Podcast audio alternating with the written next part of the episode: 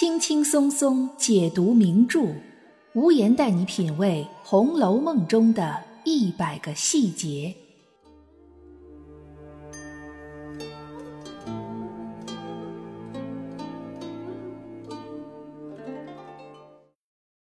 品读细节之美，发现别样红楼。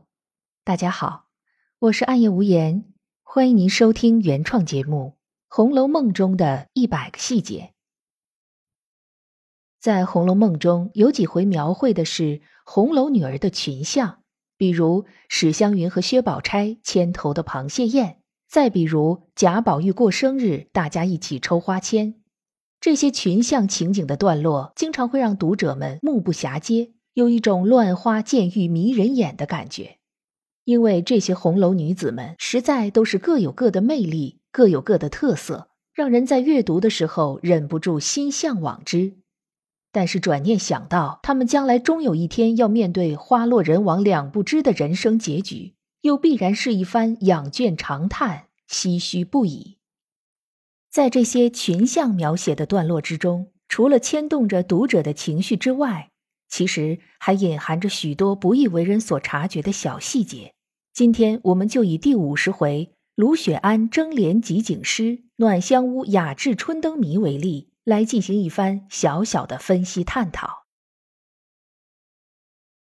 对于卢雪庵联诗这一回，在正文开始之前的《猛回前总评》里说，这一回重点是要写薛宝琴，但却正面描写史湘云的出类拔萃、诗才敏捷，并通过这种对比的方法，进而衬托出薛宝琴的优秀。毫无疑问，这一回里最闪亮的两个角色就是薛宝琴和史湘云。特别是薛宝琴，不仅连诗毫不逊色，而且之后还在白茫茫的雪地中，以一幅堪比求十洲双燕图的景象，让贾母等人惊艳，进而便有了贾母要给宝琴提亲的事儿。对于薛宝琴的描写，可谓是层层递进，逐渐烘托，把贾母对薛宝琴的喜爱，以及薛宝琴自身的卓越，一步步顶到了最巅峰，光芒掩盖了其他所有的红楼女性。不过，知批只看到了两位被曹雪芹用名笔肆意渲染、毫不吝惜笔墨去进行描写的薛宝琴和史湘云，却并没有提到这一回曹雪芹同样精彩但却不动声色的暗笔描写。其实，在这一回里，虽然有薛宝琴和史湘云的大放异彩，但同样也有另外两位红楼女性值得关注。第一位值得关注的不是别人。正是林黛玉、林妹妹，在宝钗、宝琴、黛玉三人大战史湘云的时候，黛玉对完了一句“主玉诚心赏”之后，百忙之中还不忘了推一把宝玉，让他也参与进来。我们大家都知道，宝玉对于起诗社联诗这件事儿是极其支持的。在卢雪庵联诗的前一天晚上，曹雪芹特意写宝玉一宿没睡好。就是惦记着这事儿，等早晨起来一看，雪下的漫天盖地的，特别高兴，早早的就起身来到了卢雪庵。结果打扫的老婆子们说：“姑娘们吃了饭才来呢，你也太性急了。”宝玉这才恋恋不舍的回去了。不过，宝玉虽然最积极，但他的诗学才华是不如宝钗、黛玉、湘云、宝琴四人的，所以到了真正连起句来的时候。四位才女，你一句我一句，刀光剑影，你来我往的，宝玉哪里能接得住呢？书里写道：“宝玉正看宝钗、宝琴、黛玉三人共战湘云，十分有趣，哪里还顾得联诗？在这样要求精神高度集中、大脑飞速运转的时候，在百忙之中还能想起来宝玉的，也就只有林妹妹了。”他推宝玉让他联诗，就是知道宝玉很想参与进来，但又插不进去。他理解宝玉心里的那种急切。有意思的是，宝玉好不容易在黛玉给的口子里钻了进来，对了一句，却被史湘云打击了。湘云笑道：“你快下去，你不中用，倒耽搁了我。”这句倒是大实话。宝玉的诗才确实不如他们几位才女。但这么直接的打击积极性的话，也只有心直口快的史湘云能说出来了。宝玉肯定是不会生湘云的气，他对湘云的脾气秉性也是很了解的。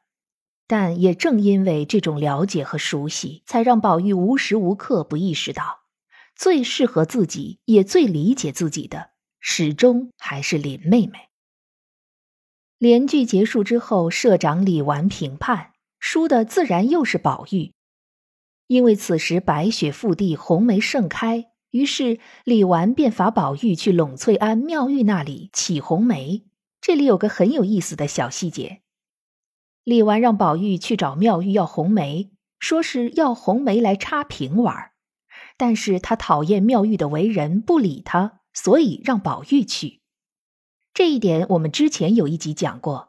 李纨这个人有时候也是心直口快的，讨厌妙玉的感觉也不掩饰一下，说的很直接。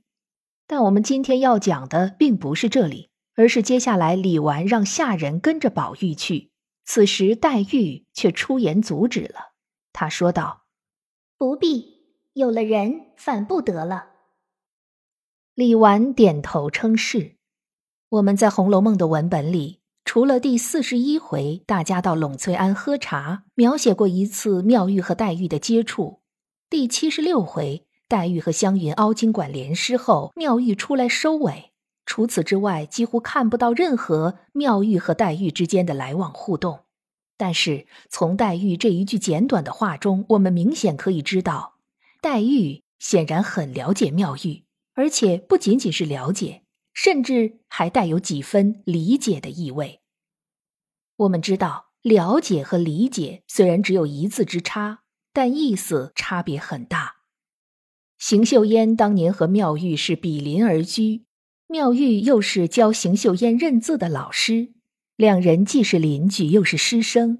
按理说，邢岫烟应该是很了解妙玉的。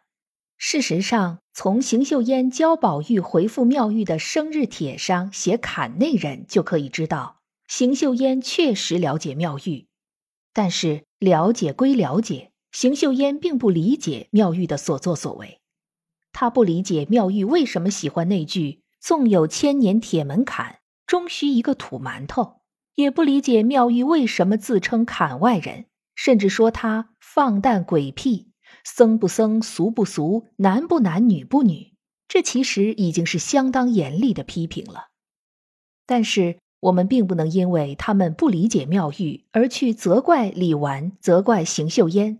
用今天的话来说，他们的思想境界显然是不一样的，不能强求理解。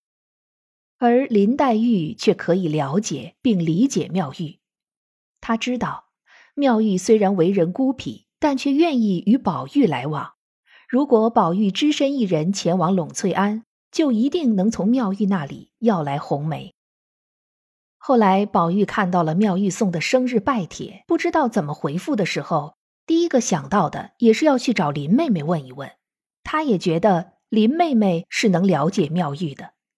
妙玉和黛玉其实有很多相同点，他们都有些孤僻，有些目无下尘。都被很多人所不理解和不喜欢，可能正是因为这样，黛玉才成了那个和妙玉建立起了同理心的人。还有一点要说的是，很多读者都认为林黛玉爱吃醋，但这里却是一个非常有力的证据，证明黛玉并不是那样的人。倘若黛玉真的把宝玉看得很紧，那她怎么会放心宝玉一个人去见妙玉呢？同理。黛玉其实也没有吃过宝钗的醋，如果非要说黛玉吃醋的话，那么她应该吃的是金玉良缘这种理论的醋。我们前面说过，这一回除了宝琴和湘云，还有两位值得关注的女性，一个是林妹妹，另一个就是没有正面出场，但却活跃在字里行间的槛外人妙玉了。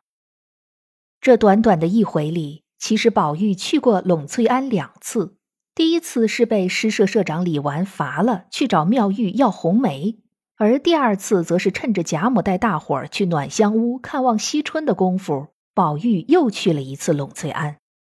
这一次，妙玉不仅又见了宝玉，而且还送给黛玉和宝钗每人一枝梅花。这是一个意味深长的举动。其实，这和大家去栊翠庵喝茶的那一回，妙玉所呈现出的行为逻辑是完全一致的。喝茶那回，妙玉只叫了黛玉和宝钗，但谁都知道，像宝玉好奇心这么重的人是必然会跟上去的。而妙玉给了黛玉和宝钗价值连城的茶具喝茶，给宝玉的却是自己平日喝茶的那只绿玉斗。要知道。妙玉的洁癖是超过了《红楼梦》中的所有女性的。他能将自己的杯子给宝玉用，要说他对宝玉一点意思也没有，这是很难令人信服的。但是作为妙玉这样一个自称槛外人的人，他是绝对不能允许自己的心意被别人所察觉的。所以这一次送红梅，她也就必须要捎带上黛玉和宝钗。我们不知道宝玉这两回单独面对妙玉。他们二人都说了些什么？但宝玉却在第一次起红梅回来时，笑着说了一句：“也不知费了我多少精神。”可见和妙玉在一起相处的宝玉，并不是随意自在的。他觉得拘谨，觉得费精神，那是因为他虽然欣赏妙玉，却并不能真正融入妙玉的精神世界。所以，宝玉和妙玉之间的关系是很微妙的。他们彼此欣赏，却又始终隔着距离。他们可以成为对方世界中的一个特殊存在，但又不过仅此而已。妙玉有他的修行和信仰，而宝玉则有他的情感和林妹妹。这一回明着写宝琴和湘云，宝琴甚至都成了贾母想要说给宝玉的那个人。但其实这一回暗地里，真正和宝玉有过思想层面交流的是妙玉，有过思想和情感双重层面交流的是黛玉。这个世界就像一场大雪之后的芦雪庵，琉璃世界白雪红梅，万般景色美不胜收。但其实真正能走进一个人的内心，并和他时时刻刻肝胆相照、心心相印，才是这个世界上。最值得珍贵的美好。本节目是《红楼梦》中的一百个细节，欢迎您在评论区或者听友圈留言。欢迎您订阅关注本专辑，为专辑进行五星好评。也欢迎您为节目打 call 打赏，来支持主播的创作。本节目由喜马拉雅出品，独家播出。